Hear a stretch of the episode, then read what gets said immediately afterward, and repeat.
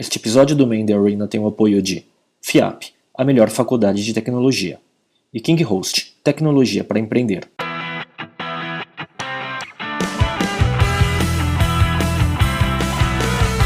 Olá amigos, esse é o Main The Arena, um videocast sobre empreendedorismo e cultura digital. Eu sou o Léo Cuba. Eu sou o Inche.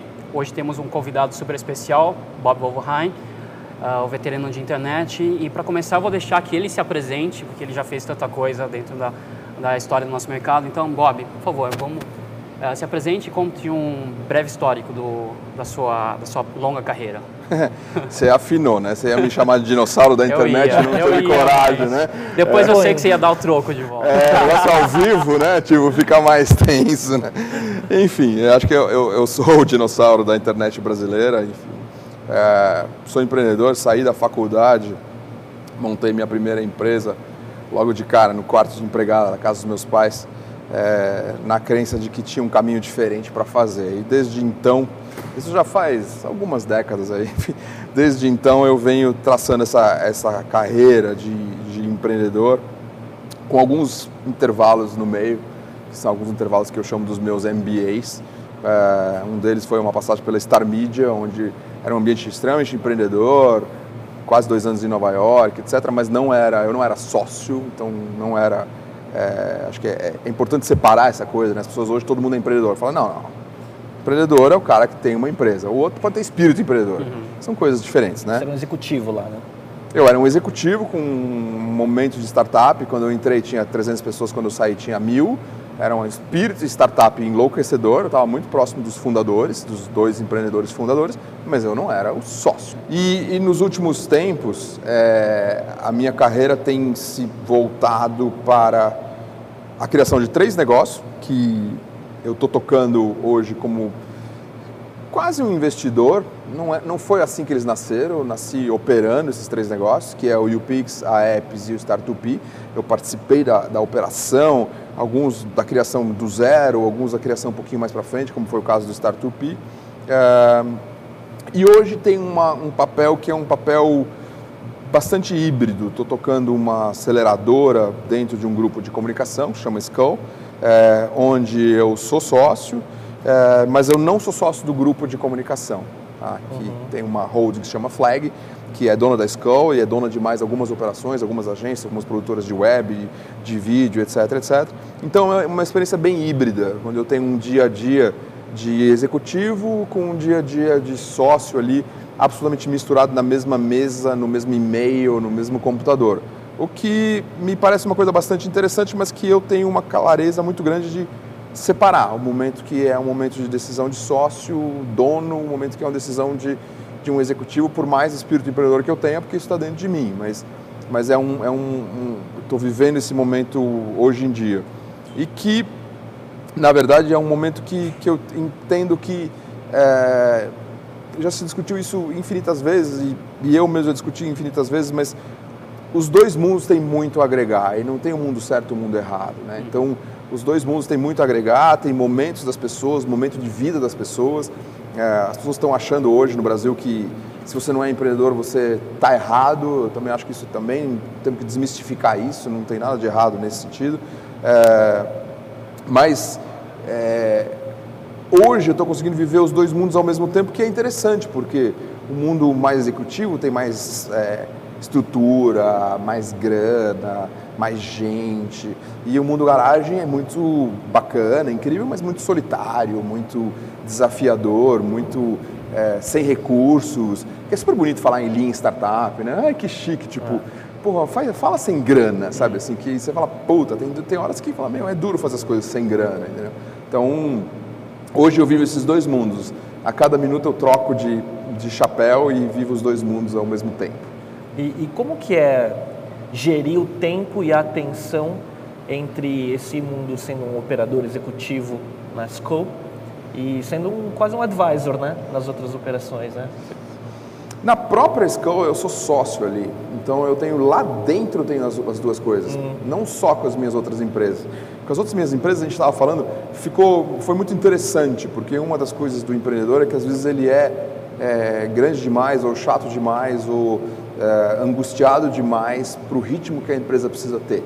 Então isso aconteceu no UPix. Né? Eu, eu acabava, putz, dizer que eu mesmo atrapalhava, talvez seja um pouco até forte comigo mesmo, mas, mas eu, eu acaba criando, acabava criando às vezes muito ruído quando a empresa precisava um pouco mais de tempo, sabe? Tipo, amadurecer com o tempo, não porque sai correndo. É, o que é diferente da Apps, que onde eu, eu fiz muita falta, até a gente achar um cara novo, um CEO que a gente achou agora, o Vander. Nesse tempo a coisa quase morreu, ele era totalmente diferente, né?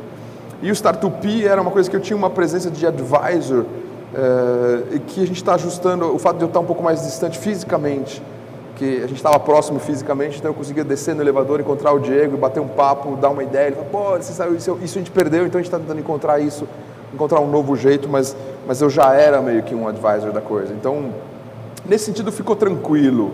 É, eu, eu, acho que o, o, o, o, conflito às vezes se dá é, numa coisa mais.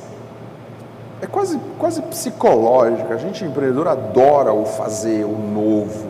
Né? E quando você tem uma função executiva, como eu tenho na Flag, na Holding, uh, às vezes você tem que desfazer, você tem que desmontar, você tem que resolver problemas, tem que é, gerir, gerir, coisas mais operacionais, vamos dizer assim, com muitas aspas, mais chatas.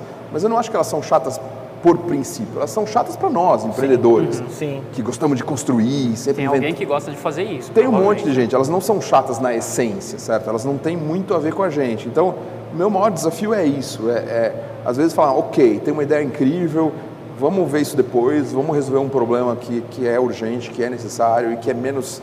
É... Glamurosa, né? Porque operação é, é maçante, né? Cara, não sei se a palavra é essa. Eu acho que a startup às vezes não tem muito glamour também.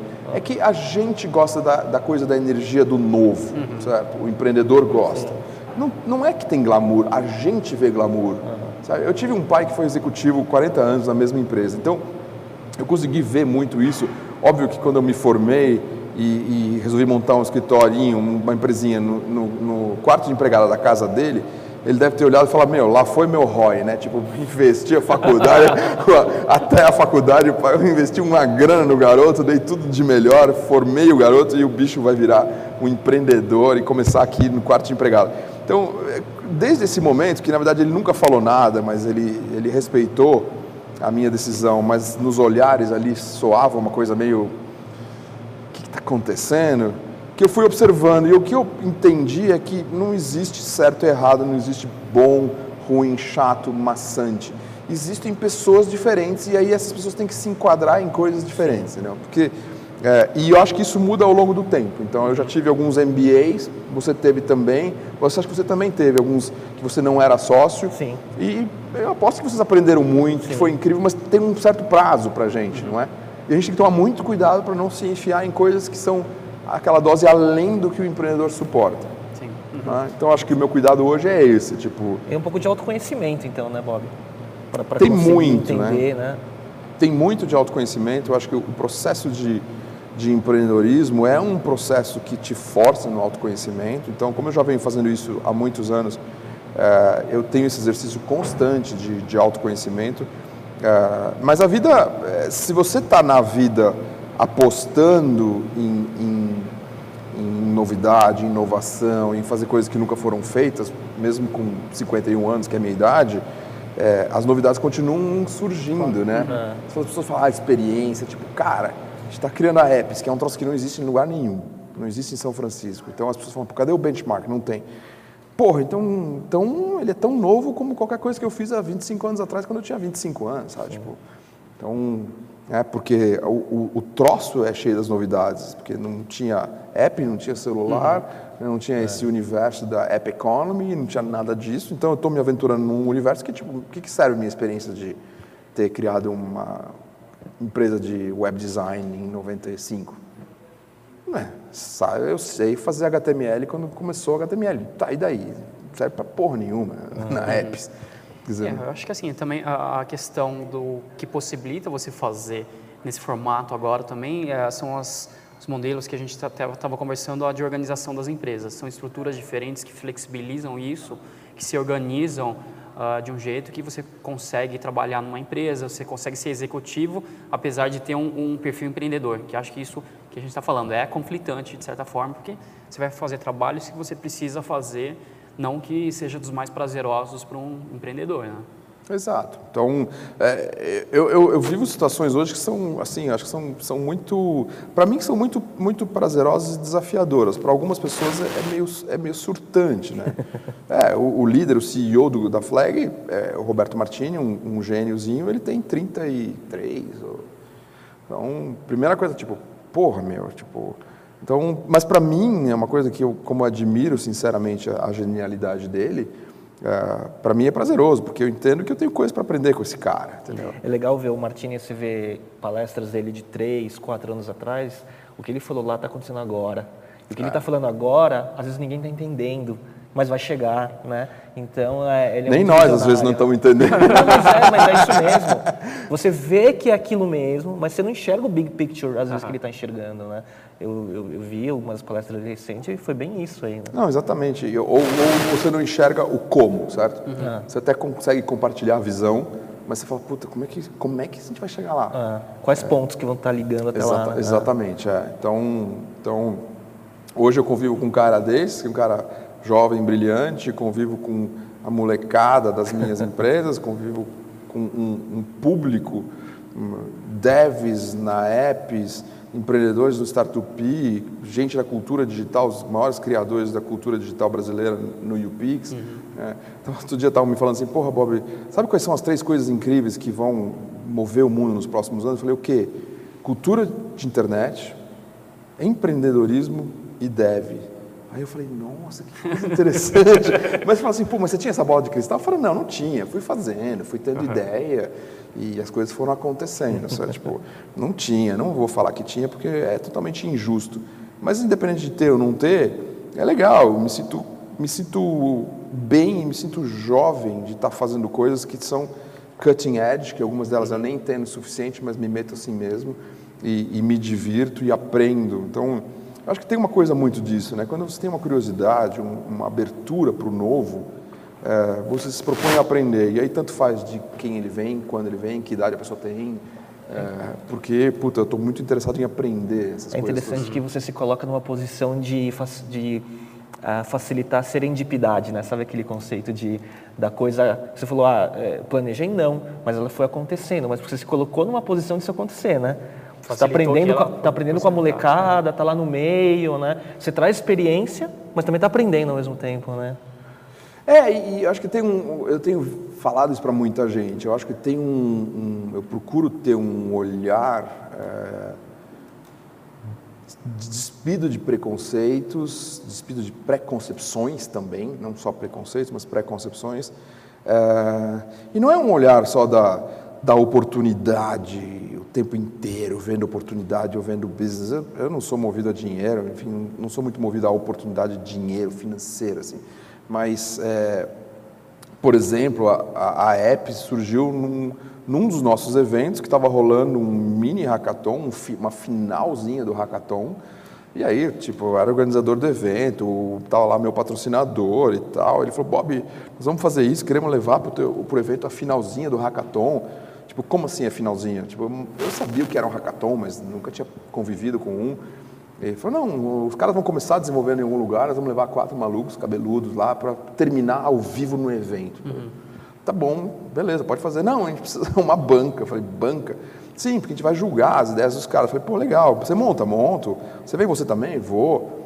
Cara, daí eu montei uma banquinha de gente de negócio, estava o Pierre Schurman, o Yuri, quem mais estava lá? Gente que estava no evento, que era um evento de negócio que eu estava fazendo. Uhum. Falei, vocês podem, hoje às seis da tarde, meia hora lá? Podemos, podemos, podemos. Cara, a experiência foi tão rica, tão rica, daqueles... Os meninos criaram coisas malucas. A gente começou a dar uns feedbacks, eles abriram os olhos, falaram, nossa, a gente não tinha pensado nisso, a gente não tinha tido essa ideia. Que eu saí de lá e falei, meu, vou criar apps. Falei, cara, olha isso, que incubadora, aceleradora, que nada, tipo, precisa de dinheiro, vai todo mundo quebrar. Vamos fazer um negócio que não precisa de dinheiro. Vamos fazer um negócio que é o mundo dos apps. O cara faz o app em casa. Quer dizer, tudo precisa um pouco de dinheiro, mas eu digo, não precisa ficar investindo dinheiro Sim. no cara. Se o cara tem talento e a gente achar o resto, ele faz o troço, faz o appzinho dele em casa e a Apple e o Google fazem o resto pra gente. Então, você fala, puta oportunidade, tipo, Cara, não sei se eu vi uma oportunidade de, de negócios, nós estamos até hoje desenhando, tentando entender qual é o tamanho da oportunidade deste negócio, que a gente não sabe ainda muito bem, mas é, eu vi a oportunidade de fazer uma coisa diferente, uma coisa fora. Eu comecei a pesquisar, virei à noite, não tinha essa porra. Eu falei, nossa! E aí é um, é um, é um tesão do fazer diferente que me move, entendeu? Tipo, é. Mas que também eu acho que a gente tem que desmistificar que esse, isso também é, é, em muitos momentos, absolutamente cansativo, frustrante, angustiante. É, sabe, a gente já a gente conseguiu um investidor, queremos conseguir um segundo investidor agora. Já devemos ter falado com uns 45, 50 caras, ou seja, são 49 não para um sim. Uhum. É, de um negócio que é, todo mundo fica encantado, todo mundo fala, porra, da Apple, todo mundo é inovador, incrível, etc. Mas, tipo, cara, a gente não tem uma cultura de inovação, a gente já ouviu, provavelmente, dessas 50 conversas, umas 40 tinham, tipo, qual que é o benchmark? Tipo, quando você diz não tem, o cara, ele sorri e fala, porra, vocês criaram esse troço? Sim. Aí você fala, bom, o próximo passo é, nossa, que incrível. Aí o próximo passo é, putz, então, talvez seja o caso vocês andarem um pouco, uhum. quando estiver já funcionando, você volta aqui, tipo... Né? É a história que a gente fala quando está do outro lado também, inclusive, né? Pois é, muitas é, vezes. Mas é interessante isso, porque, assim, gente está no lado da banca de, de, jurado e como empreendedor, a gente sente dos dois lados a, essa mesma questão, né? É, são dois vieses, né? Dois, dois vieses, mas que, que é para a gente entender realmente o nível de dificuldade que você está falando, é para botar de pé um negócio. Né? exatamente. E a gente acaba tendo no Brasil é, tudo muito jovem, é, um ecossistema muito jovem, empreendedores muito jovens, no sentido não da idade, mas da uhum. experiência. Uhum investidores idens, né? tipo, é. outro dia eu fiz um debate, estava até o próprio meu investidor estava lá, enfim, não era sobre a gente, mas era um debate sobre esse ecossistema e não sei o que, não sei o que, tipo, eu falei, cara, tipo, todo mundo estava lá, não tem projeto, investidor isso, o empreendedor aquilo, falta empreendedor, empreendedor é não sei o que, empreendedor não sei o que, tipo, daí eu falei, galera, tipo, tá, e os investidores também, que tipo, não consegue responder um e-mail, não consegue dar uma satisfação, sabe? Não é precisa dar feedback. Eu sei que não existe isso. Ninguém fica, investidor fica dando, olha, eu analisei a tua empresa, acho isso, aquilo. Tudo bem, não é o papel dele. Mas responder um e-mail é uma coisa de educação, não tem nada a ver com ser investidor ou ser empreendedor, Sim. certo? Então, é uma relação muito desequilibrada, é uma relação do, pelo amor de Deus, me recebe, sabe? Tipo, em, outros lugares você tem uma relação. Ela, acho que o dono de dinheiro sempre tem um mais poder, mas, mas é um pouco mais equilibrado. Uhum. Chega a ter, em outros lugares, disputas, certo? Projetos interessantes são disputados pelos investidores. Sim. E Aqui, o empreendedor tipo, que escolhe, né? Às vezes, em alguns ou, casos. Né? É, ou, ou, vamos dizer assim, que pelo menos tem uma participação no projeto, na, na, escolha, uhum. vai. Tipo, talvez não seja assim aquela coisa, eu quero você, não quero você, mas, mas, é, mas tem um, um pouco de mais equilíbrio nessa relação, que é muito desequilibrado no Brasil. É, e que, portanto, pô, o que eu vejo de gente sambando para lá e para cá, muda, pivota, faz, não sei o quê, e você ouve meia hora de conversa dele com o investidor dele, você já sacou de onde veio esse troço. Um investidor uhum. maluco que muda de ideia a cada semana. o cara para um outro caminho, né? É. A cada semana, uhum. certo? Sim. Tipo, e, porra, alguém precisa dar uma dura nesse investidor e falar, brother, tipo, deixa o cara trabalhar. Tipo, quantas vezes vocês já mudaram de rumo, vocês não têm nem certeza se isso foi certo, sabe? Porque é tudo tão ansioso, investidor tão ansioso quanto o empreendedor, tipo, dá um caos isso, certo? Tipo, então, então, acho que, mas enfim, eu acho que amarrando aí, nós estamos num, num ecossistema jovem, uh, em, em, franco crescimento, uh, e obviamente vivendo suas altos e baixos, suas montanhas russas, como é normal, num país que a gente achava que estava vivendo uma é, subida de montanha isso. russa, quando na verdade a gente também estava nos altos é. e baixos e não sabia, estávamos é. sendo enganados, certo? É. Tipo, tinham contado para a gente uma verdade do país que que não era verdade. Então tem um monte de coisas que é isso que é complicado, né? Porque tem um monte de coisas desse ecossistema. Por exemplo, uma saída, um, um, um, um pisar no freio de um monte de investidores aqui no Brasil. Que até saíram alguns do Brasil. Alguns saíram, outros pisaram no freio, os outros vêm, mas não fui ainda, enfim que não tem nada a ver com a gente, não tem nada a ver com o ecossistema, tem a ver com o macroeconômico, uhum. que o cara falou, meu, o Brasil vai bombar, blá, blá, blá. de repente o cara fala, cara, esse, esse Brasil não cresce Aí muito. ele vê a capa da Economist, né, que é o Cristo caindo, né? Pois é, mas... Vou embora. Mas quando você... Eu fiz uma palestra, uma apresentação em junho do ano passado, do ano passado, uh, na Espanha, uh, e os caras falaram assim, meu, 10 coisas importantes que você tem que saber antes de ir para o Brasil, montar um negócio no Brasil. Né? Eu botei cinco boas e cinco ruins. Não ruins, mas cinco alertas, certo? E com uma das, dos alertas eu botei um gráfico de crescimento. Comparei a China, a gente, Estados Unidos, a Espanha, tudo bem, tava uma merda lá embaixo.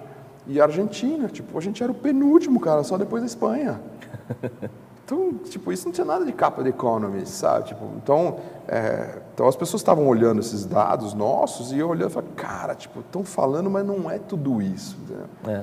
Então, isso não tem muito a ver com a gente, tem uma, quer dizer, tem tudo a ver com a gente, que a gente está dentro do ecossistema macroeconômico, macroeconômico mas, mas no final a gente acaba pagando um pato de novo.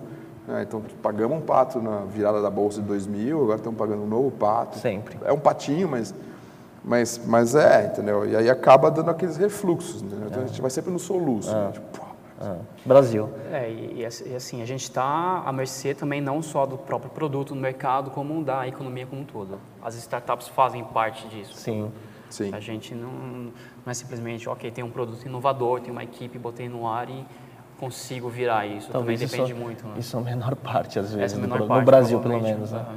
E aí, Bob, assim, é, com, com todo esse, esse essa análise de mercado, a gente entra num tema que você tem falado ultimamente no mercado, né? que é trazendo um contraponto é, para esse ecossistema de startups, é, falando muito mais dos, dos, mitos e das dificuldades do que o oba-oba dos eventos, das aceleradoras e do suposto dinheiro que existe. Né? Então, como é que surgiu essa, é, essa bandeira de você falar um pouco sobre esses temas?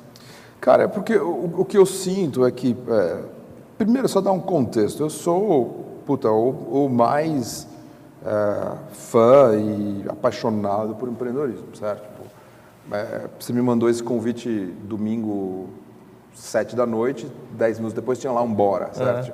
Então, bora, vamos embora, eu, eu, eu, topo. Mas, mas, ao mesmo tempo, eu, o que eu sinto é que se a gente não olhar um pouco para o nosso umbigo, a gente como população, como comunidade empreendedora e investidora, enfim, comunidade, ecossistema de startups, a gente não olha um pouco para o nosso umbigo e vê os nossos defeitos e as nossas qualidades, mas também os defeitos, a gente não evolui, certo? A gente fica reproduzindo modelos e a gente tem uma mania da cultura brasileira é de achar que alguém tem culpa ou alguém resolve isso, certo? Uhum. A gente acha, por exemplo, que alguém cuida do nosso lixo. Enquanto a gente acha que alguém cuida do nosso lixo, a gente joga o lixo, certo? Ah, recicla, mas e depois? Alguém Uma cuida. coisa acontece. Né? Algum, alguém cuida. Uma entidade tem, faz. Alguém faz. E a gente não tem o que outros povos têm, o americano, o mesmo europeu, que é tipo, alguém não, nós cuidamos. Certo? Nós, como comunidade, cuidamos do nosso lixo. No, no, no ecossistema de empreendedorismo, nós temos a mesma coisa. Certo? Tipo, ah, a culpa é macroeconômica, a culpa é da crise, a culpa é da Dilma, a culpa é do Lula, a culpa é do, sei lá, do Dirceu, que, sei lá. Então, acaba tendo uma coisa assim que a gente fica deixando o que é bom é nosso, o que é ruim é culpa de alguém. Uhum. Pô, então eu, o que eu tenho feito, falar, cara, tipo, o que é bom é nosso e o que é ruim é nosso também, sabe? Vamos, vamos tentar com jeito, sem perder a empolgação, sem perder o ânimo. Eu acho que é, é uma das melhores coisas que pode acontecer para alguém que tem esse, essa vocação, esse instinto, essa garra, essa, sei lá o quê, de, de empreendedorismo, se tornar empreendedor. Continuo achando mas sempre que esse cara fizer, ou essa moça fizer, com um pouco mais de noção do umbigo dela ou dele, melhor, vai sofrer menos, vai dar certo mais rápido. Então é uma motivação de tipo incomodar. Eu vejo que tem fóruns que isso incomoda, mas de você olhar na plateia as pessoas tipo, nossa, tipo, o cara tá dando uma bronca na gente, o cara tá falando de insucessos, tá falando de coisas ruins, quando na verdade, porra, vamos jogar para cima, tipo, Cara, não, tem, um, tem um limite da capacidade transformadora de um hey ho, let's go, certo? Uhum. Ele tem. Uhum. Acho que, pô, todos vocês são empreendedores, vocês sabem disso, que, pô, tem horas que dá um desânimo e tem alguém que tem que fazer o hey ho, let's go, e, e você transforma o negócio com nada, Sim. só com energia. Sim. Também acredito nisso, também sei fazer isso. Mas tem, tem um limite de que de isso, choque de realidade, né? Que isso, e que isso consegue transformar as pessoas, certo? Ou criar coisas, ou executar coisas. Não, não dá tem horas que tem que ter que olhar para dentro e tem que refletir e falar, cara, isso está errado, sabe? Assim como a gente vê uma infinidade de empreendedores no Brasil que são os empreendedores zumbi. O que, que eles são? Caras que criaram sites, eventos, coisas muito fáceis de criar e muito fáceis de não criar e não fecham isso nunca. E aí você olha lá o site, nossa, está funcionando. Aí você tem que dar uma chafurdada, você vê, tipo, cara, o último post foi 2011. Hum, acho que não está tá funcionando. ar ainda. Mas tá aquela porra no ar, desliga essa porra. não, mas o cara fica zumbi. E aí ele vai no evento e fala: o que, que você faz? Sou empreendedor, o que você tem? Tem aquele blog, não sei das quantas. Tem o cartão, né? Tem cartão, tem PowerPoint, sabe? Tipo, perfil no LinkedIn como CEO de alguma coisa. já pivotou o PowerPoint cinco vezes, tipo, pô, mas pivotou na vida real? Não, não, não. Tipo, Na ideia, na cabeça. Na ideia, já participei de vários concursos, já participei de vários prêmios, tipo, então, então eu, eu tento provocar um pouco isso, mas com, com uma clareza de que, tipo, um pouquinho de dor é transformadora, certo? Se eu exagerar na dor, eu desanimo o cara, certo? Mas Então, também se o cara desanima fácil, o cara não é empreendedor, né? Ele tá lá num oba-oba, mas é, o- é, tem aversão a risco. Eu, eu vejo muita gente no meio aí da gente, assim, que, que né, assim, tipo... Se é, apertar um pouquinho mais. Se apertar um pouquinho mais, né, eu vou buscar um emprego, entendeu? Assim, né? Mas acho que muitas vezes pode ser também momento de vida, né? Eh, Você vê uma pessoa está num momento bom, às vezes está num momento ruim, ele pode ter um perfil em- empreendedor, mas naquela fase pegou o cara no, putz, no pior momento possível, enfim. Não Certo. sei. é. É, eu acho que tem as duas coisas. Eu acho que a gente tem que ter uma sensibilidade dessas coisas, é, porque pode ser destrutivo mesmo. Né? E eu tenho uma, é, um, uma desses mitos aí, esse negócio de mentoria, né? que, que puta, eu acho que as pessoas estão exagerando nisso e, e pivotam uma coisa por causa de um papo de meia hora com alguém como eu, que fala assim, cara, não, não, eu não tive tempo de conhecer teu business, eu não tô lá. Tipo, não, mas tem experiência. Cara, não, não é assim. Eu posso dar uns palpites. Você ouve os palpites, ignora metade que deve ser ruim, considera um pouquinho as outras, mas faz o que teu coração manda. E eu falo isso em toda mentoria, mas tem cara que, meu, sai no negócio, fica com a sensação de que o Palavra- cara vai mudar tudo. que Você fala, meu, é irritante isso, entendeu? Tipo, A convicção dele durou até a tua, a tua dica, né? E aí E depois, sabe que tem um negócio que é, já me aconteceu na prática, mais de uma vez, que é tipo, o cara quer cobrar.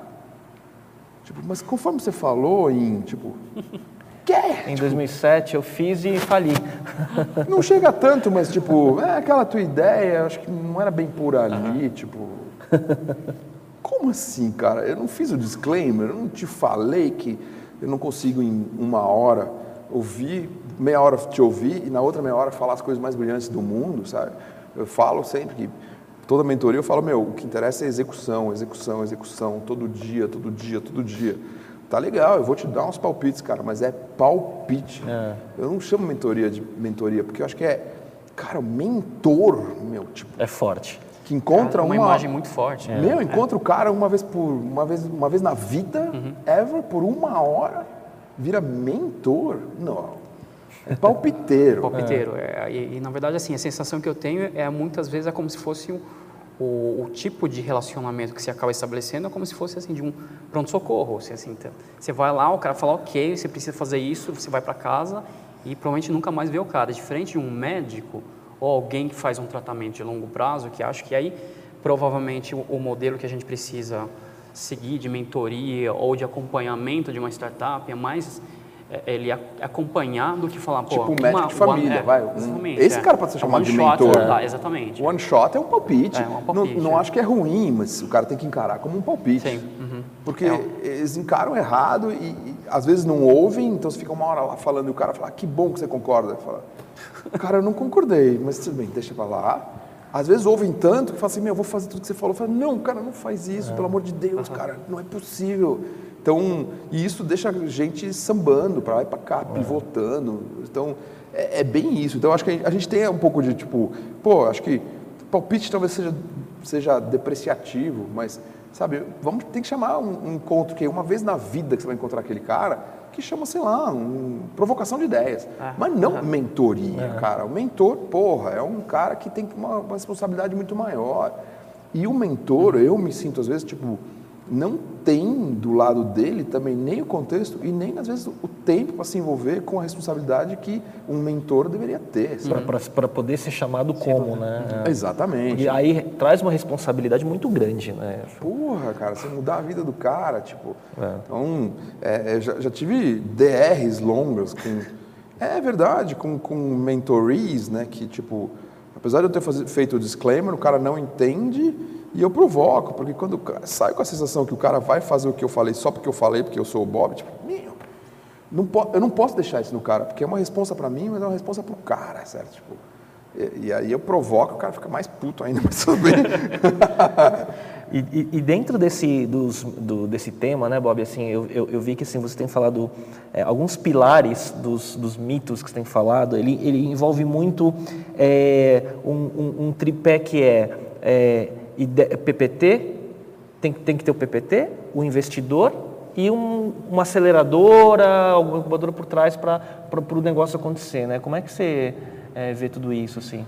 O que, eu, que eu acho que a gente a está vivendo nessa nessa fase que que é, é, uma fase X, não é uma segunda, mas enfim, eu estou empreendendo desde 87, ou seja, né, tudo bem, não tinha startup, mas tinha, tinha empreendedorismo, também não chamava assim, mas chamava montar negócio. Tipo. Uhum. Mas enfim, então, é, e o Brasil empreende muito antes. Então, é, mas nessa fase mais recente, dos últimos dois, três anos, é, o, que eu sinto é, um, é uma são, são francisconização do que está acontecendo aqui. Então, as pessoas estão tentando pegar modelos, copiar, mas não aprender, porque aprender não tem problema, certo? Vamos pegar alguém que já fez, já passou, já está mais para frente, vamos aprender as lições desse cara, colocar contexto, que é o macroeconômico, o, o de consumo, enfim, todos os nossos contextos aqui de evolução da internet, de infra, de de logística, enfim, são todos os contextos que nós temos.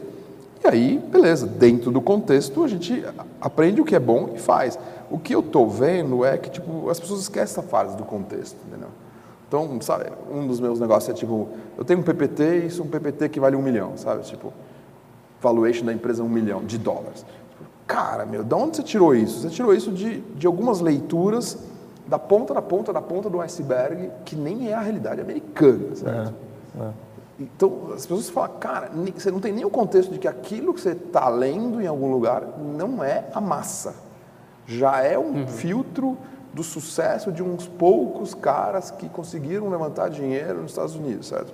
Então, aí você vai para a rua, faz um PPT todo lindo, naquele formato tradicional, faz, que já existe um formato tradicional, faz o, a landing page no formato tradicional, com aquelas várias etapas assim, né? É. Porque você já tem o modelinho. Passo um, passo dois, passo tá três, converte. Pronta. Meu, sobe num palco desse, com 200 empreendedores, que só uns 20 tem empresa mesmo, o resto é tudo wannabe, PowerPoint, empreendedor, é, que te aplaude, você sai de lá achando que, porra, você vai fazer o mundo.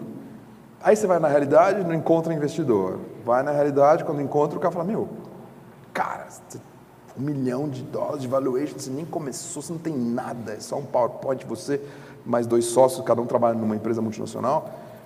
Aí o cara começa a tomar uns choques de realidade que eu acho que acabam sendo cruéis e que acabam com o risco de, se, se ninguém fala nada, gerar uma experiência de que, tipo, puta, isso é um puto engano, essa porra, sabe? É, esse sonho não existe, entendeu? Então, uma das coisas que eu falo, cara, não é sonho, é uma luta, que é um tesão. Ah, tem uma das coisas que eu fiz na palestra outro dia, tipo, ah, startup é um tesão, isso é um mito. Não, eu acho que é um mito e é uma verdade, mas se você não tem contexto do que é tesão e do que não é tesão, você se ilude, entendeu? E depois você fica achando que, tipo, cara, isso é um engano. É. E aí você volta, vai ser mais um executivo bunda mole infeliz. Nada contra executivo, mas se você não é feito para aquilo, aí você vira um bunda mole Sim. infeliz, certo? Só pela grana. Sim. Né? Então, eu acho que é um, é um, pouco de questionar um pouco essas coisas. A gente está tá faltando colocar um pouco de contexto. Independente do contexto ser bom, ser ruim, tem coisas que são até melhores do que nos lugares que a gente possa estar aprendendo, como Silicon Valley, ou mesmo Europa, ou Israel. Oh. Mas tem que botar contexto, certo? Tipo, eu estava lendo uma matéria recente em, é, no, de um site, a matéria chama de The Survivorship Bias, né? então assim, o viés do sobrevivente. Então o problema de você ver, é, de se é, espelhar no sucesso, é que a gente só enxerga quem deu certo, né? Então você não enxerga a história do 99,9% que fracassou. E aí, como você só vê o que deu certo, o que aparece no TechCrunch, né? Eu não vou falar do Startup porque... Também. Uh, mas assim, se você vê pela matéria do que dá certo, é, é muito ilusório, né? Quantos caras vocês entrevistaram aqui para falar do fracasso deles?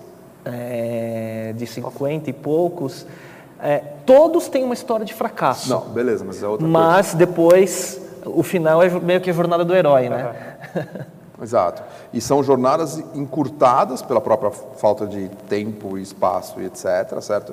Romantizadas no sucesso, certo? Sim. O sucesso, sabe? Tipo, eu vejo isso no YouPix, meu, a gente está ralando muito, sete anos. Sete anos não é pouco, cara. Sete anos é muito tempo da sua vida, né? Tipo, é bastante tempo da sua vida. Então, é... e hoje as pessoas falam, meu, o YouPix é incrível, nasceu, já deu certo. Eu falei assim, que? Nasceu Cara, ontem. né? sete anos e muita relação e grana. E, O sucesso do e dia vezes, noite meu, levou vamos sete desistir, anos. Vamos desistir dessa porra, vamos, vamos sabe, de, de gente falando, meu, é incrível, mas, cara, eu não tenho mais verba. Daí você olha a verba do cara para a Rede Globo, você fala assim, "Ah, meu, tá bom, vai, tá bom, não vamos discutir isso, porque senão vai ficar, vai ficar sem graça. Então, E teve momentos de falar, puta, será que continua? Teve, teve, um né? monte, um monte, enfim. Então, então é, as pessoas, a, a história do sucesso, que nem, nem acho que estou pegando o YouPix só como um exemplo, mas que hoje é uma coisa que, vamos dizer assim, tem, tem seu um grau de sucesso, é, ela fica encurtada, sabe? As pessoas e romantizam, e, tipo, meu, já foi assim, pá, pá, pá, pá, pá. Tipo, então, é, ela é também é, tendenciosa, ela é, ela é encurtada, assim, sabe? E, o- e e os perrengues ficam extremamente românticos quando você está sentado no sucesso. né? Exatamente. É, Porque depois você, bom, principalmente para quem passou, acha graça de que foi difícil, foi aquilo, mas na hora é a, coisa, a É pior você coisa do mundo, de, né? é que você conta a história de, quando- depois do que deu certo, não vou falar a palavra sucesso, porque sucesso é É, relativo, é. mas depois que deu certo, você conta a história de trás para frente e você conta da forma que mais lhe convier. Agora, quem morreu no caminho, não tem uma forma conveniente de contar, né? Você vê festivais lá fora, tem uma, uma, uma conferência chamada The Fail Con, que é uma conference Só de só dos- gente que deu errado para falar o que deu errado e para compartilhar isso, né? Acho que isso falta, né? Eles tentaram fazer uma edição em Porto Alegre, né? Mas, tipo, a nossa cultura não é essa. A gente tem uma coisa... Isso é uma questão, um questão- fator cultural mesmo, do país, certo? Tipo, não... É que o brasileiro é muito vítima, né? acho que é da cultura, não sei se é latina ou ao contrário de um anglo-saxão que é mais proativa, mais empreendedor. Acho que tem um pouco disso, né, também. Não sei se a palavra é vítima, mas, mas brasileiro tem essa, essa, essa, essa mistureba de culturas. Ah, tem uma coisa muito forte, duas coisas muito fortes que ainda estão na gente, que é a coisa da, da colonização e a coisa da, da- do catolicismo, certo? Então, o catolicismo é esse, esse que diz que alguém, no caso deles, Deus, está cuidando de você, ou se se tá tudo uma merda é porque Deus quis assim, por alguma razão X, sei lá. alguma coisa- Aceite. aceite, certo? Então isso nos coloca assim. E o, o colonialismo nos coloca numa coisa muito que ainda temos bastante, que é o complexo de macaquito, o complexo do terceiro mundo, certo? Tudo que é lá fora é melhor, etc, etc. Então a gente se posiciona pouco. Tanto que você vê gringos, você estava na tua iniciativa anterior com um grupo de, de gente de fora, americanos, que tipo chegam chegando e falam assim, mas os caras tudo bem, têm experiência, etc. Mas muitos eles têm, meu, um, um drive de conquistar, de chegar chegando, certo? Tipo, é um que a gente não tem. A gente é tipo, meu, a gente, porra, vamos fazer um negócio em português para o nosso mercado brasileiro, não sei o quê, tal, tal. Então, É, e, bom, na verdade, assim, a minha experiência atual também é com estrangeiros. Até é. isso, isso acho que foi uma das motivações que eu, que eu vi muito, assim, um drive de, meu, vamos fazer, ah, tem dificuldades, mas a gente consegue ah, ultrapassar, a gente consegue resolver, e é o- essa questão, assim, a cultura, no dia a dia, você sente como é diferente, a resolução dos problemas, exato. A forma a como, como forma resolve, como se né? resolve os problemas. Então, é, É. Agora, acho que o meu ponto dessas provocações que eu tenho feito é, é, tipo, não é ficar se lamentando, certo? Tipo, pô, é diferente, acabou, não é melhor ou pior, certo? A gente tem visto que tem uma coisa que as pessoas não falam muito, tipo, a gente é muito, a gente brasileiro é muito melhor para crise. A gente é muito melhor para conviver com esses altos e baixos. vive assim, né? Sem se matar. Viveu assim, a nossa cultura vem desse mundo, ainda é, bem menos hoje, mas ainda é bastante assim. Então, a gente é bom para com a incerteza, com o perigo. A gente tem perigo na estrada, a gente tem perigo na rua. Então, a gente é mais tranquilo com essa coisa, que é uma característica incrível do empreendedor brasileiro. Porque ele sofre menos com esse troço, entendeu? Tem uma onda de, de jovens empreendedores mal sucedidos no- em São Francisco se matando. Porra, por quê? Porque também Verdade. tem essa cobrança fortíssima, que a gente é mais relax. Ah, não deu certo, culpa do governo, da Dilma, não sei o quê. Tipo, beleza, certo? Então, não acho que é uma questão de ficar apontando os lados ruins. A minha visão não é essa. A minha visão é apontar os lados que As precisam- diferenças, As talvez, né? diferenças, os lados que precisam ser melhorados e como melhorados, e depois aplicando o nosso jeito. Não, tipo, quando eu, quando eu olho para o nosso umbigo, eu não quero fazer ação francis- francisconização certa. Não, não é isso. Eu acho que eu quero, pô, vamos aprender o que é bom, vamos entender qual é o nosso contexto e ver o que vale e o que não vale dentro do nosso contexto. E, e do nosso contexto tem coisas incríveis que dá para fazer melhor do que do que está sendo feito lá fora. Eu acho que e-commerce, em geral, no Brasil, é um dos exemplos que a gente está fazendo melhor, porque a gente estava tão para trás, tava tão, demorou tanto, estava tão ainda no velho mundo do commerce, que o e-commerce, puta, saltou umas etapas incríveis. E fazer Ah, mas- e-commerce aqui, hein, Narim? Você que, que é um cara de de e-commerce, assim, é, logística, é, tributário, mão de obra qualificada. talentos das é pessoas. um desafio, né? É, acho, acho- é, eu acho que assim, é muito parecido com alguns mercados quando você tem uma defasagem muito grande, te permite dar um salto. Muitas vezes esse salto não acontece, no e-commerce aconteceu, e acho que assim, e, e- e é um dos drivers da, da economia digital no Brasil. Exato. né? Então, sei lá, você pega um exemplo, independente de qualquer coisa do business, mas você pega a telefonia celular. A gente estava tão para trás, estava tão para trás, tão para trás na telefonia fixa, que a oportunidade da celular ficou muito maior. É. Do, porque se a gente estivesse mais para frente, como outros países estavam, a oportunidade do celular era, era menor, tipo. Ou então implicava necessariamente em você substituir, certo? Como estava aqui tão para trás, de repente foi, a gente foi sem telefone, aí o primeiro telefone foi celular. e forever. No Nunca vai ser. do- Nunca Não, passou por outra campo, Nunca experiência. teve esse negócio de tocar telefone em casa, tipo, que não seja um celular. O cara não passar telefone, fio de telefone. Hã? Você tinha que passar fio de telefone? Como assim? E Tipo, aí você vê os números hoje, né? 200 e tantos milhões de linhas habilitadas, 80% pré-pago, obviamente, né? Por causa dessa penetração toda. mas é, mas é era- incrível. Então, você tem segmentos de. Então, eu acho que as pessoas têm essa sensação de quando você fala contexto, botar contexto na coisa, precisa, é, necessariamente é pior. Não, cara, às vezes é melhor. Mas até por isso, ponha contexto, certo? Uhum. Tipo, senão você fica num negócio iludido. entendeu? Eu vejo muita molecada, ah, me dá uma certa angústia, porque às vezes eu vejo ou ele no momento do- da pura ilusão, hey, oh, let's, o que eu estou fazendo, estou fazendo aquilo, não sei o que, não sei o que, É, ou numa fase que tipo, "É, eu voltei lá pro meu negócio, minha, minha empresinha, porque tipo... A tem- resiliência durou pouco, né? não, cara, e, e tem uma coisa de tipo rancor, certo? Tipo, que, o que a única coisa que eu quero botar quando eu olho o umbigo é rancor, certo? Tipo, não tem rancor. Mas tem gente que tem rancor, cara. Tipo, nenhum investidor teve a decência de me receber. Assim. Que? Como assim, cara? Tipo, não, mas. É, eu sei que você já levantou dinheiro mais de uma vez, mas comigo não aconteceu. Eu sou um azarado. Que? Tipo, cara, como assim? Sabe? Tipo, o cara não tem contexto das coisas, sabe? Se partir do princípio que Existem, o investidor investe em pessoas, né? É óbvio que na ideia, no plano, mas em- na E- confiabilidade e que aquele quantos- cara vai fazer, né? Quantos investidores para early stage mesmo tem no Brasil? Em quantos? Cara, pouquíssimo. Conto nas duas mãos, talvez. Talvez. Coisas desse tipo. Talvez né? nas nossas seis mãos aqui, ou mais algumas ali da- de quem está nos ajudando aqui, mas não passa muito disso, certo? Aí o, um, um empreendedor fala, meu, não tive, não fui destinado a isso. Tipo, cara, estatisticamente você estava muito não destinado a É, isso, é, certo? todos e você nós. não sabe que só 6% dos caras que tentam levantar dinheiro nos Estados Unidos conseguem, né? É, e, e você já pensou em fazer sem dinheiro, né? Sem investidor, não é? Pois é, não? então, e- e- que é o capítulo do livro que a gente estava falando antes da gente começar, meu capítulo é isso, é sei lá, 12 formas de você financiar o teu negócio, sabe? Tipo, corri todas ali, Uhum. tipo, até cartão de crédito, sabe? Tipo, rodar bicicleta no cartão de crédito, procuramos fazer uma coisa que, as coisas são possíveis, sabe? Não estou recomendando, mas, mas enfim. E se você acredita muito no teu negócio e, coloca, e, tá, e tá a fim de colocar a tua pele né, no, no- no risco, eu acho que, se você não acredita, você quer que o outro acredite, né? Se você não coloca a tua pele em jogo, não é? Pois é, mas essa, essa é outra coisa, sabe? Tipo, o cara só faz o negócio se alguém bancar, sabe? Tipo, não, mas eu não tenho grana, tipo, e eu só preciso receber um saláriozinho de fome, sei lá, tipo, 10 paus. Tipo. Porra, brother, como assim salário de Não fome? Né? né? Jovem de 23 anos, 24 anos, 10 paus, cara, tipo. Mas tá assim. Tá sim, certo. Tá Só que ele está comparando com uma outra coisa, ele está comparando com o emprego. Será ele é de tecnologia? Tá, tá inflacionado? Tá, tá caro? Ele merece 10, 12, 15, 20, sei lá. Beleza, mas cara, tipo, isso não é para fazer teu próprio negócio, uhum. certo?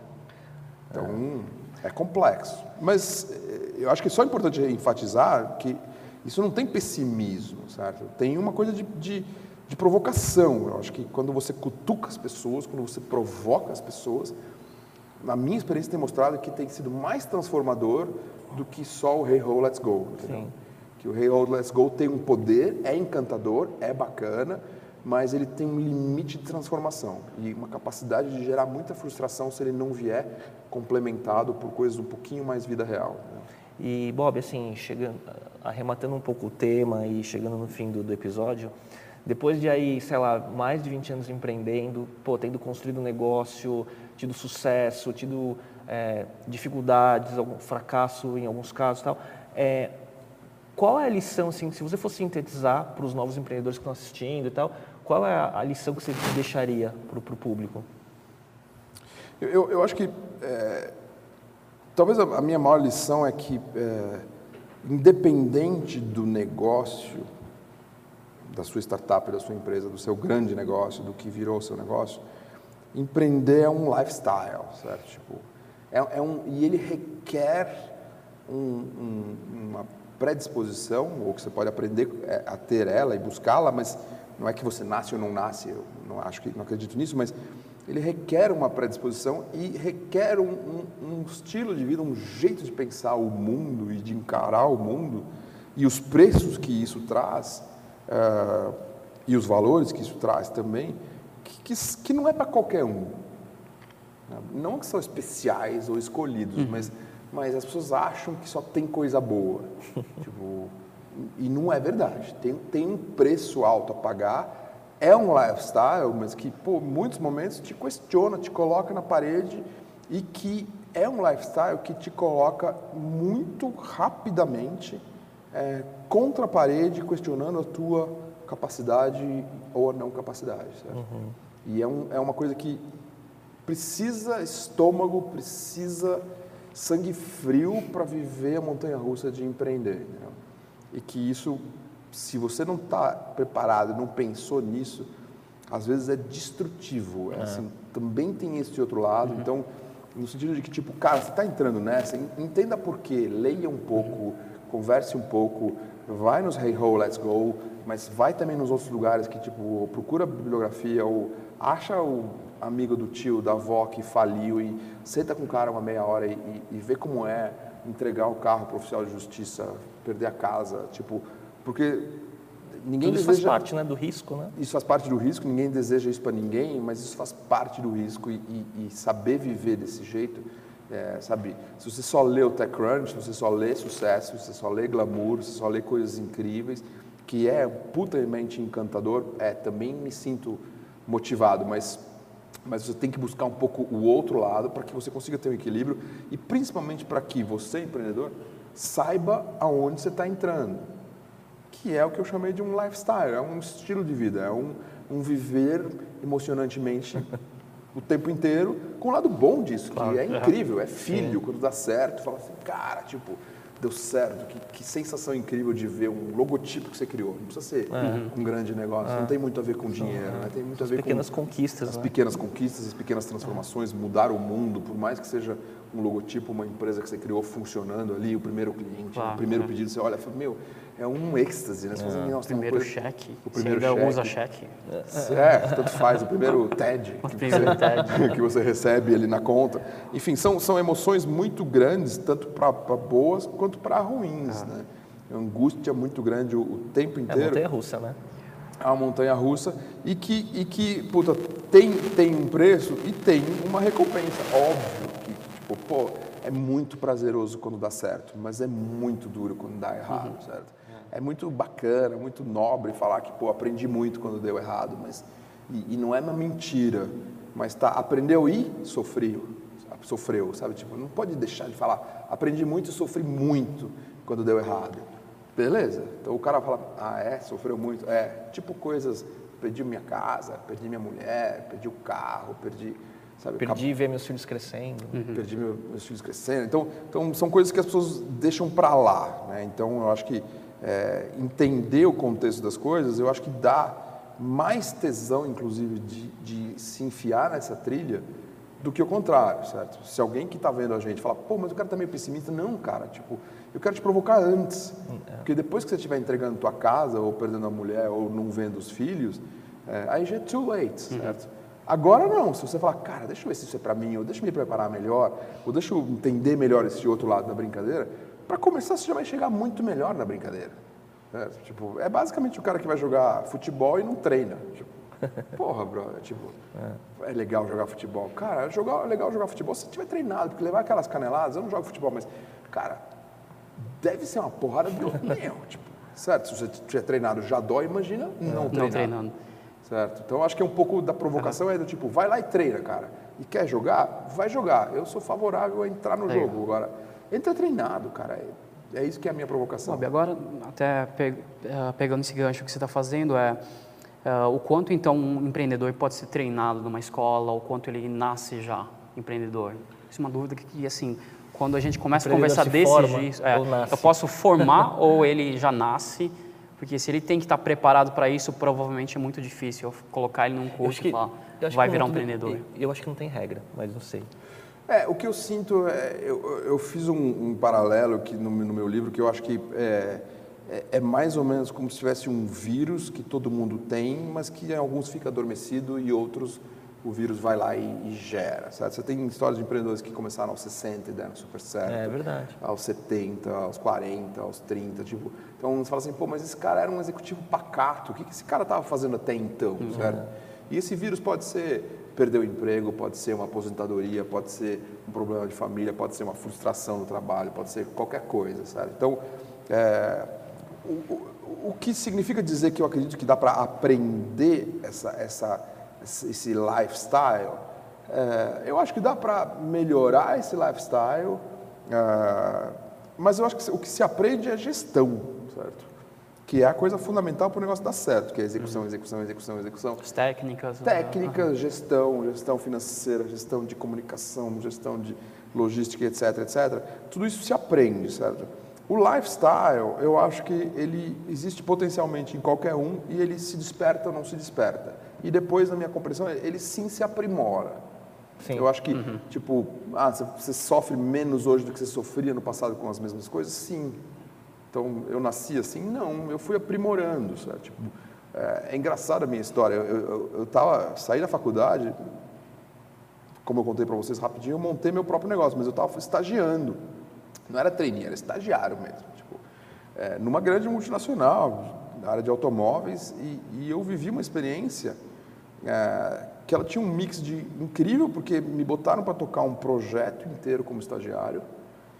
E eu tinha um chefe americano maluco falou: Meu, o que você quer fazer? Eu, eu pedi a conta. O estagiário pediu, o maluco pediu a conta, foi embora. Eu queria ir embora. E o cara falou: Por quê? Porque eu não faço porra nenhuma, fico tirando xerox. Falei, tipo, o que você quer fazer? Falei, Qualquer coisa.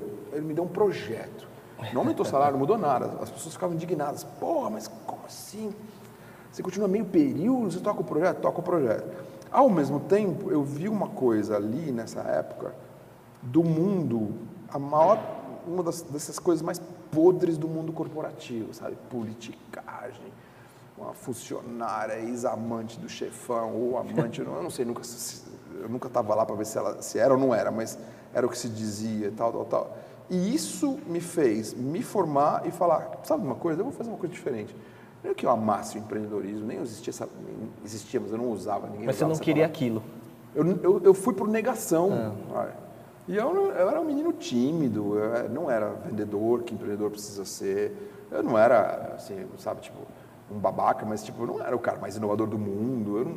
então, eh, eu tenho uma. A, a faísca para mim foi um não, certo? Tipo, e eu falei, porra, se eu entrar e eu vi aquele mundo, eu sempre fui muito observador, eu vi como as pessoas dependiam do carro da firma, do, da sala no, na, no canto, com janela.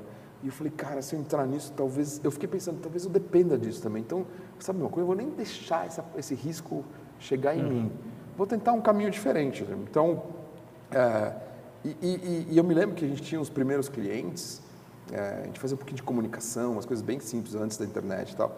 É, E eu lembro claramente de um cliente, é, ele tinha uma empresa de BIP, que ainda existia, né? Tava, tava acabando já. Estava começando, um pouquinho antes de chegar nos celulares. E, e ele estava percebendo que tinha acabado, e ele passava um, um trabalho para a gente, e eu fazia umas reuniões com ele, e eu tinha uma nítida sensação que ele dava o trabalho, a gente errava tanto, fazia tanta bobagem, meio, tipo, era tão inexperiente, mas por que, que ele dava o trabalho para a gente? Porque ele via na gente o filho que ele não tinha, ou tinha, mas não, não tinha a energia que a gente tinha. A gente errava, fazia um negócio. Meu, nós fizemos umas coisas que é, é, incrível. Não sei se a gente tem mais uns minutinhos. Tem. Claro, Essa história vale. A gente fez um. Ele criou um. Ele percebeu que o BIP ia morrer e ele teve uma sacada. O cara era bom empreendedor. Ele falou: Meu, eu vou criar, usar o BIP, a mesma tecnologia, para assistência de velhinhos. Então você põe um bip, a pessoa, se tiver um problema, caiu, a única coisa que ela tem que conseguir é apertar um botão. Ele já dispara para casa pra da pessoa e para um hospital. Ah, ah, Exato. Ah. Pip, pip, pip, pip, pip, e a pessoa tinha que ligar. Mas se ninguém atendesse, já manda alguém lá. Aconteceu alguma coisa com o velhinho. Puta ideia bacana, né? Então, e aí a gente fez um anúnciozinho desse tamanho, que era assim, medo, seus problemas acabaram. é, tipo, e tipo, ligue já, Onda Fone chamava o negócio, né? Cara, o telefone na segunda-feira saiu no domingo, um anúncio classificado. O telefone do cara não parava de tocar, ele ligou pra gente e falou, meu, vocês têm que me vir aqui, vamos tirar esse anúncio, ver o que aconteceu. Tipo, meu, tava todo tipo de louco do mundo que tinha medo ligando pro cara. a gente não tinha explicado qual era o medo, era o medo de ter um parente sozinho, a gente esqueceu, não fez, sei lá.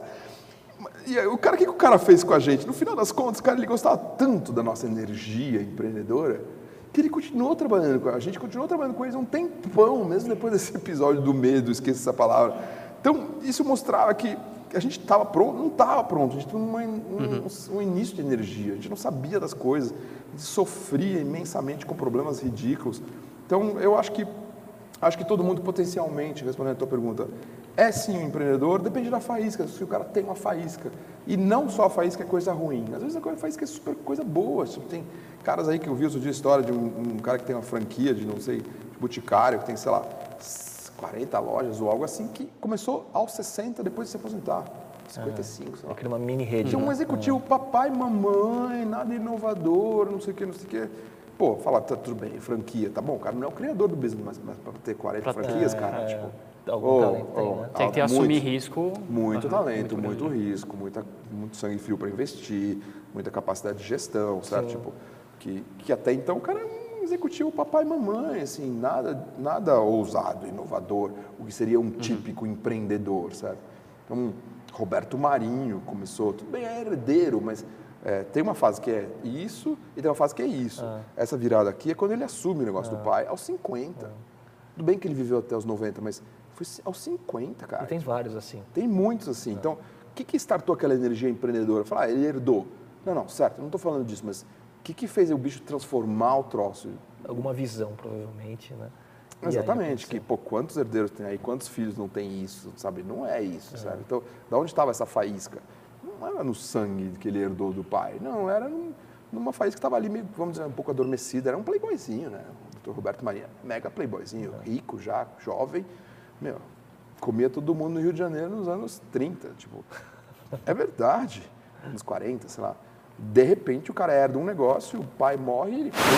Não pode esquecer que o Bob, ele é, é, colaborador da Globo News, né? Verdade. A galera vai estar tá, vai tá vendo também. Mas eu acho incrível essa história, certo? Eu acho que ela, ela tem que ser reconhecida. É, é, um, é um dos nossos maiores empreendedores, né? Sim. Rede comunicação, Globo, principalmente. É, né? independente de outras questões, tem um monte de questões é. e restrições, mas como empreendedor, puta, não resta a menor dúvida do sucesso, né? Sim.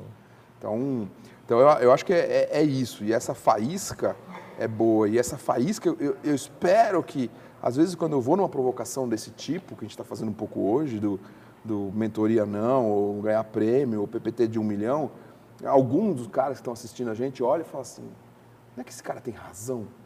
porra, eu vou levantar 100 mil, vou compensar essa merda, entendeu? Baixa esse PPT, vai para o mundo real, arruma, é, arruma 100 mil reais e, e começa esse troço, entendeu? Que fica tentando levantar um milhão de dólares, sabe, dois milhões de, lá de reais, num mundo que não existe e fica nesse troço aí, passar quantos? 5, 10 anos da tua vida? Cara, Tentando. Tipo, uhum. Então, é essa. É, é, espero que essas minhas provocações sirvam em algum momento para pegar algum desses caras que estão assistindo a gente aqui ou em outros momentos que eu provoco e falar, porra, tem razão, cara, vou tirar a bunda da cadeira e vou fazer esse troço de um jeito mais garagem. Sabe, a Lean, meu, Lean é super chique. Não, vou garagem, vou fazer um negócio na raça, entendeu? No quarto de empregada. É, o Brasil é quarto de empregada, né? Porque não é nem garagem. Nem garagem. É, hoje, já, já tá hoje não é mais prédio, politicamente né? correto, né? Quarto de empregada é um negócio assim, tipo, não existe nossa, mais. existe ainda é, isso? É. Tipo, porra, que, que coisa não correta. Tipo, tudo bem, era no quartinho lá, entendeu? Então, é, mas eu acho que é, é, esse o sentido da coisa, sabe? Da energia uhum. de tipo.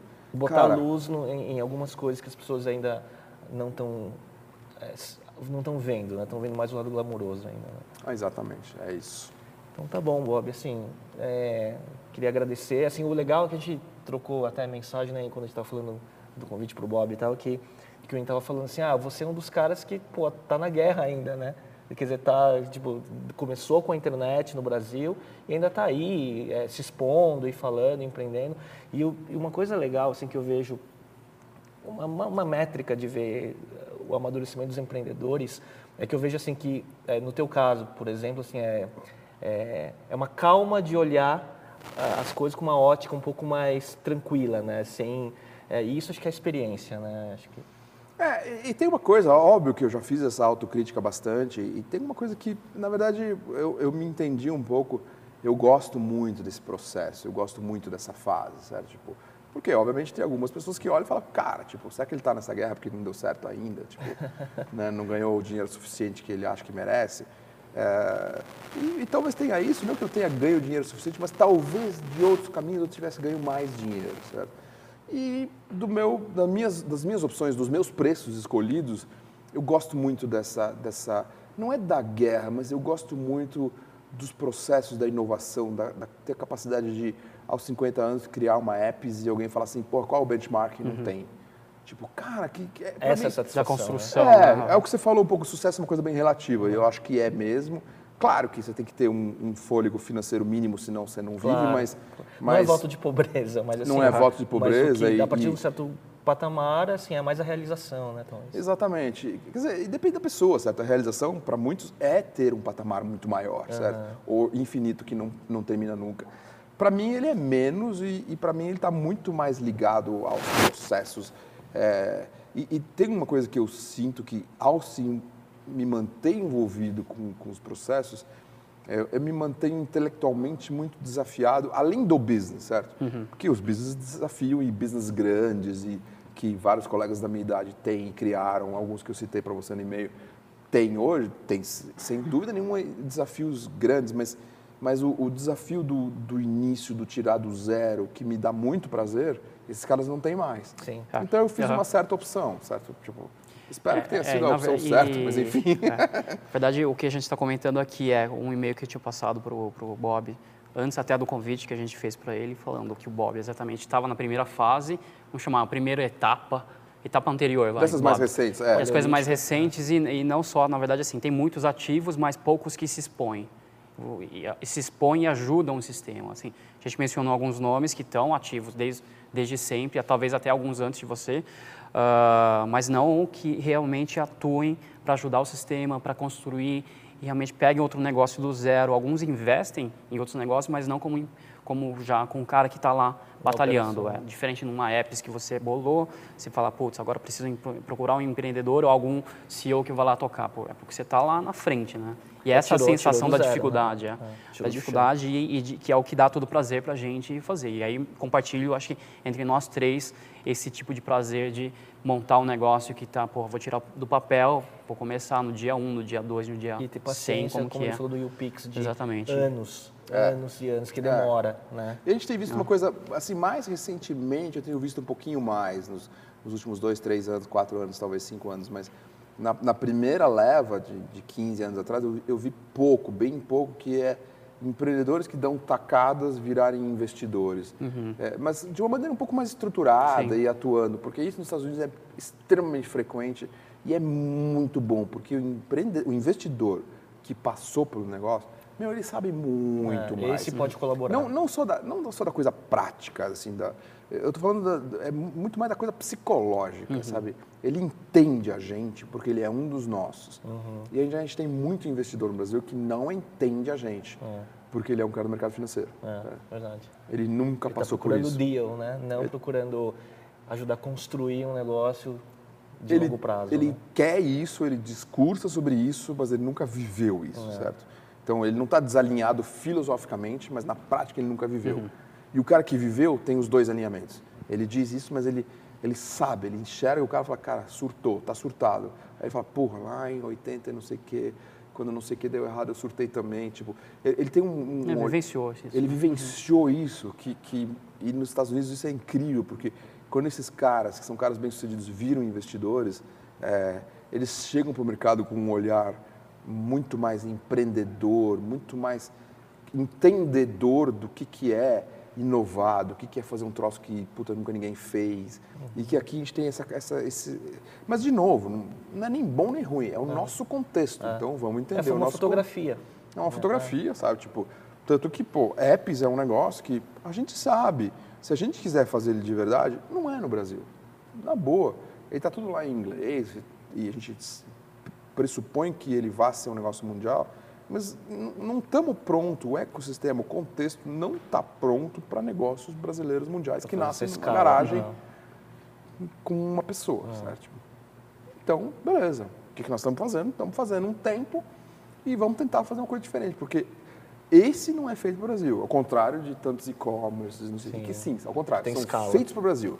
Exatamente, o mercado está aí, está pronto, o investidor entende, a lógica é simples e, e vamos. Mesmo assim tem uma ressaca, né? É. Mas, mas é mais simples. Agora, um negócio que é inovador, do zero, para um ecossistema que, puta, é minúsculo, do mundo dos apps, no Brasil, que as plataformas não estão aqui, fora o Buscapé, que os desenvolvedores não estão aqui, que a cultura ainda é muito bagunçada de, de código, de business. Cara, tipo, não é feito para acontecer no Brasil.